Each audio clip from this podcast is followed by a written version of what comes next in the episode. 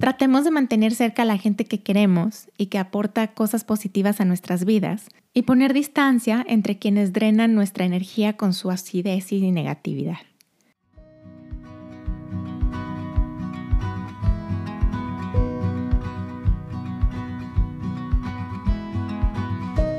Hola, bienvenidos al podcast de Bienestar Conciencia. Soy Nicole Fuentes. Me encanta la frase de Ralph Waldo Emerson que dice, ningún camino es largo cuando tienes buena compañía. Para ser feliz, no hay nada mejor que nuestros lazos sociales. Si tuvieras que elegir tan solo un elemento sobre el cual construir tu felicidad, debería de tener forma de persona. Las relaciones interpersonales son el pilar de nuestro bienestar. La fortaleza de tus conexiones sociales con tus amigos, familiares, vecinos, compañeros de trabajo, está estrechamente ligada a tu felicidad de largo plazo. Quienes tienen lazos personales cercanos son menos propensos a experimentar tristeza, soledad, depresión, baja autoestima, también duermen mejor, poseen mejor salud y viven más tiempo. Hace unos 80 años arrancó en la Escuela de Medicina de la Universidad de Harvard el estudio más largo que se ha hecho para entender qué nos mantiene sanos y felices a lo largo del tiempo. Desde 1938 han seguido y explorado con detalle la vida de alrededor de 700 hombres. Sí, solo hombres. Estos fueron divididos en dos grupos. En el primero estaban jóvenes estudiantes de Harvard, provenientes de familias privilegiadas y con futuros prometedores. Mientras que en el segundo grupo pusieron a jóvenes de los barrios más pobres y marginados de Boston, con situaciones de vida complicadas y expectativas inciertas. Todos ellos fueron y siguen siendo sometidos a entrevistas, encuestas de bienestar y todo tipo de exámenes médicos. Además, han registrado los eventos más destacados o trascendentes en sus vidas.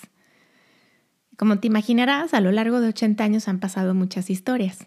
Algunos jóvenes se convirtieron en abogados, otros en médicos, unos se hicieron muy ricos, otros muy pobres. Uno de ellos, John F. Kennedy, se convirtió en presidente de Estados Unidos. Otros tuvieron problemas con el alcohol o sufrieron a causa de enfermedades mentales. Algunos se casaron, tuvieron hijos, otros se divorciaron, unos murieron. Entonces, ¿qué nos mantiene sanos y felices a lo largo de la vida? No es la fama, ni el dinero, ni el poder. Según los hallazgos de este estudio, la decisión más importante que podemos tomar en términos de nuestra salud y felicidad es invertir en nuestros lazos sociales, hacer un esfuerzo deliberado por estrechar y nutrir nuestras conexiones personales. Esa es la inversión con el mayor retorno en la felicidad. Robert Waldinger, que es el director actual del estudio, hace un resumen de los resultados más importantes en su conferencia de TED, que te recomiendo mucho que veas. Existen mucho más estudios aportando evidencia contundente sobre la importancia de nuestros lazos sociales para ser feliz y es maravilloso. Pero este es uno de esos temas en que en realidad no necesitamos pruebas científicas para convencernos de su importancia. La vida nos enseña cada día que nuestros momentos más plenos, felices, emocionantes, gratificantes, inspiradores, tristes, dolorosos, miserables o escalofriantes tienen que ver con otras personas. Cuando alguien importante no está, o cuando un ser querido se va para siempre, o cuando ese alguien especial decide seguir su camino sin nosotros, sentimos que nos ahogamos en dolor, tristeza y ansiedad. Casi nada puede rellenar el agujero que produce la ausencia de un ser querido. Nuestra felicidad recibe un knockout. En cambio, cuando tenemos cerca a nuestras personas favoritas, lo demás es lo de menos. Todo tiene remedio cuando nos sentimos completos y acompañados. Disfrutamos más lo bueno que nos pasa cuando podemos compartirlo con alguien más, ¿o no? Del estudio de Harvard podemos concluir que los lazos sociales que funcionan son fundamentales en nuestro bienestar. Ahora, en el reino de las relaciones interpersonales hay tres conceptos que son muy importantes para que éstas sean positivas y nutran nuestro bienestar. La frecuencia, la proximidad y la calidad. Entonces vamos revisando una por una. La proximidad es clave, pues las conductas y las emociones son contagiosas. Lógicamente, se nos pegan más las virtudes o los vicios de quienes tenemos cerca. Pero nuestra felicidad y muchas de las cosas que tenemos están influenciadas por personas que ni siquiera conocemos.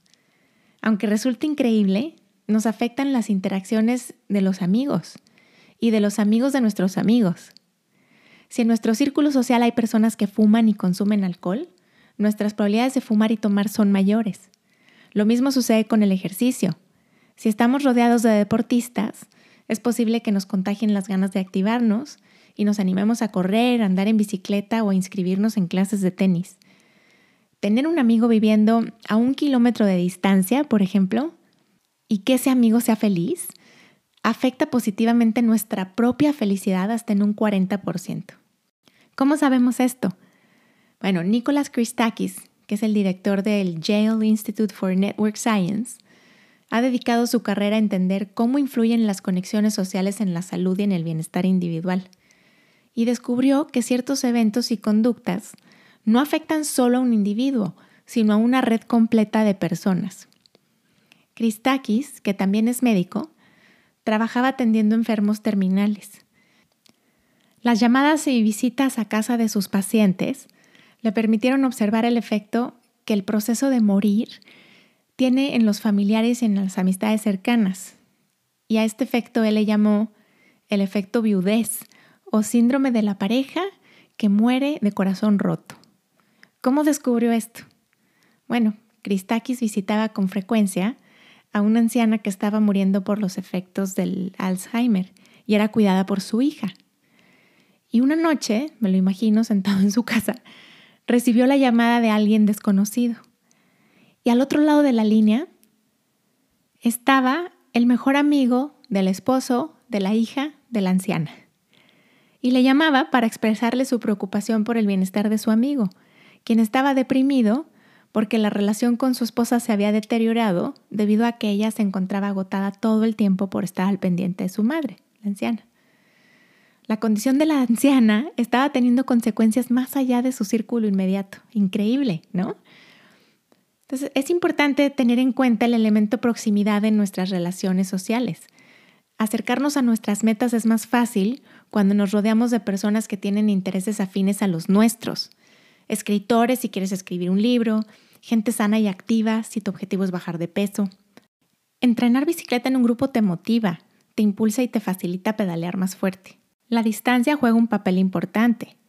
No es lo mismo, por ejemplo, lidiar con un colega insufrible que trabaja en otro país o en otro estado, que tener que hacerlo cuando es tu vecino de escritorio. Tratemos de mantener cerca a la gente que queremos y que aporta cosas positivas a nuestras vidas y poner distancia entre quienes drenan nuestra energía con su acidez y negatividad. Te invito a dar un vistazo a tu interior para preguntarte, ¿qué me contagia la gente que está cerca de mí o cerca de mis personas cercanas? ¿Y qué contagio yo? Nuestros lazos sociales aportan a nuestro bienestar siempre y cuando funcionen una relación conflictiva o tóxica genera emociones difíciles de manejar y reduce nuestra felicidad. La calidad de nuestras relaciones sociales es fundamental. Las interacciones positivas nos nutren, mientras que las negativas nos desgastan. Una interacción negativa, un rechazo, una crítica destructiva o un comentario agrio, genera una emoción negativa también. Nuestro cerebro responde liberando cortisol. Cortisol es la hormona del estrés y cuando nuestro cuerpo está invadido de cortisol, se reduce nuestra habilidad de pensar y se activan los mecanismos de conflicto y defensa.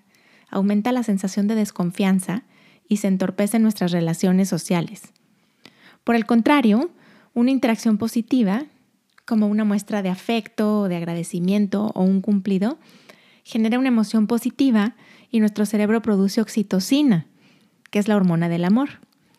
Y esta carga de oxitocina mejora nuestra capacidad de comunicación, colaboración, empatía y confianza hacia los demás. Mejora nuestras relaciones interpersonales. La calidad sí importa. Este es el segundo concepto. Con cada interacción viene una decisión. Puedes elegir cómo será tu siguiente intercambio. Puedes decidir torcer la boca o echar los ojos para arriba y sentir los efectos del cortisol cuando te devuelvan la mala cara o puedes decidir saludar y llenarte de oxitocina.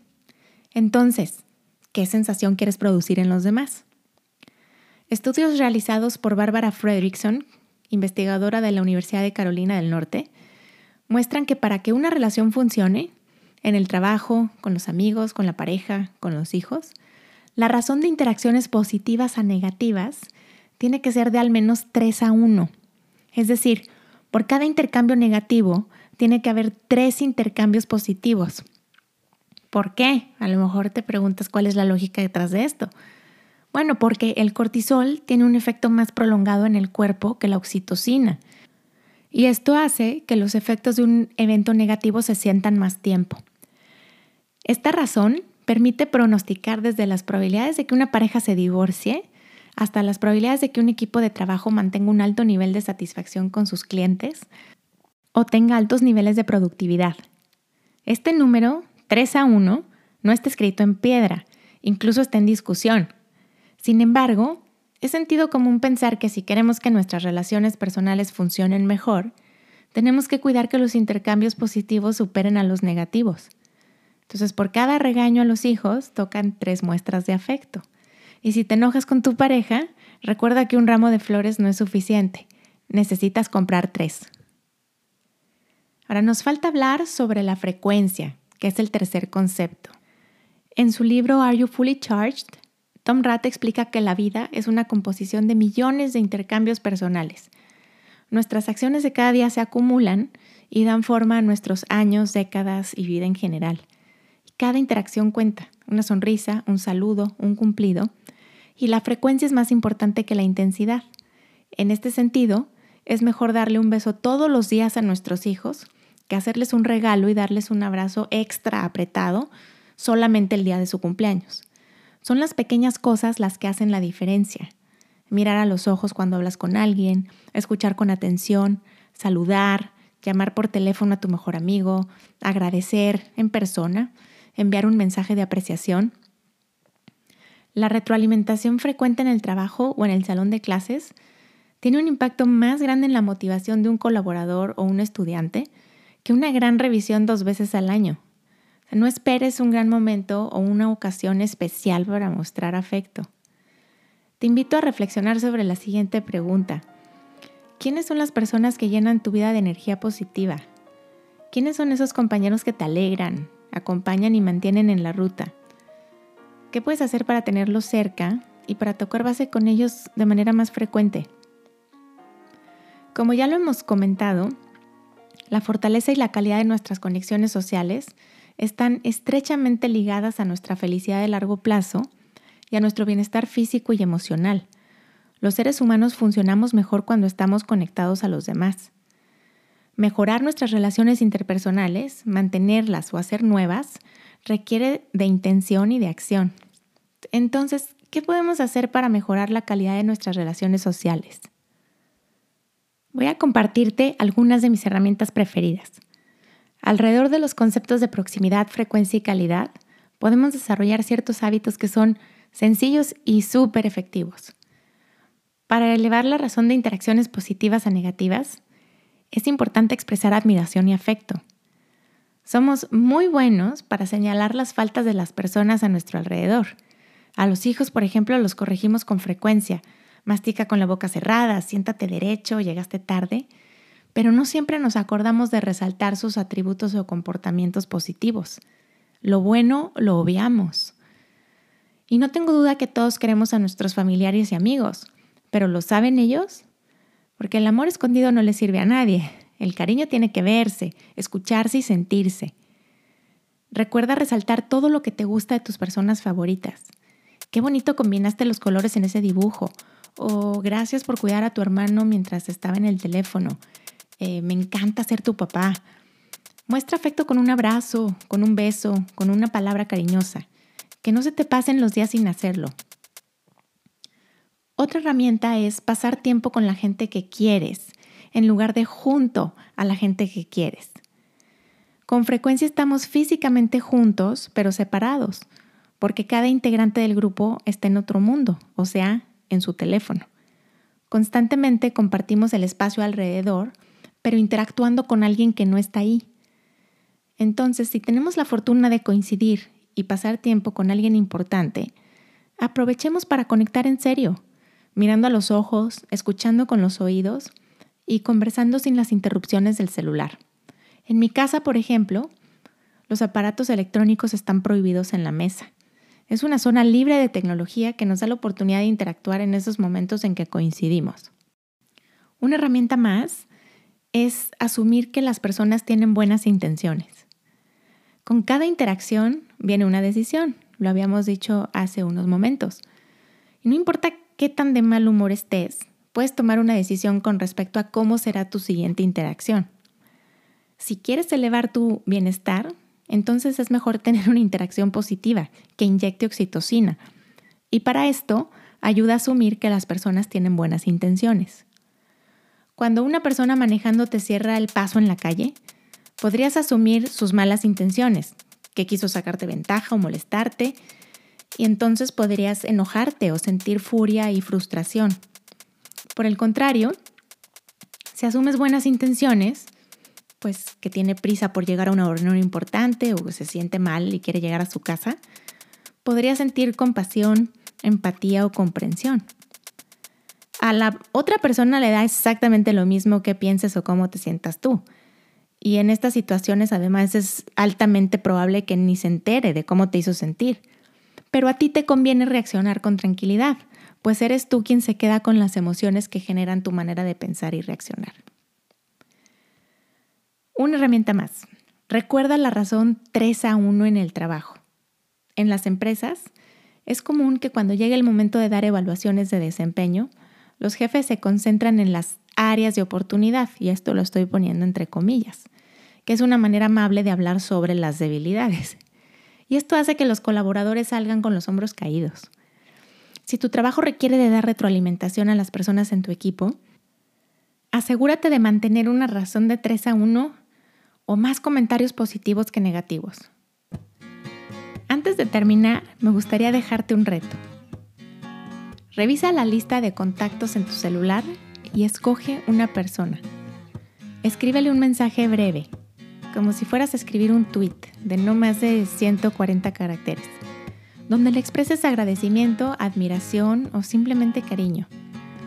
Ojo, que el cumplido mensaje tiene que estar hecho a la medida, o sea, escribir te quiero mil nunca cambias no funciona, es muy genérico. Piensa qué es eso que en verdad aprecias y eso escríbele. Manda el mensaje.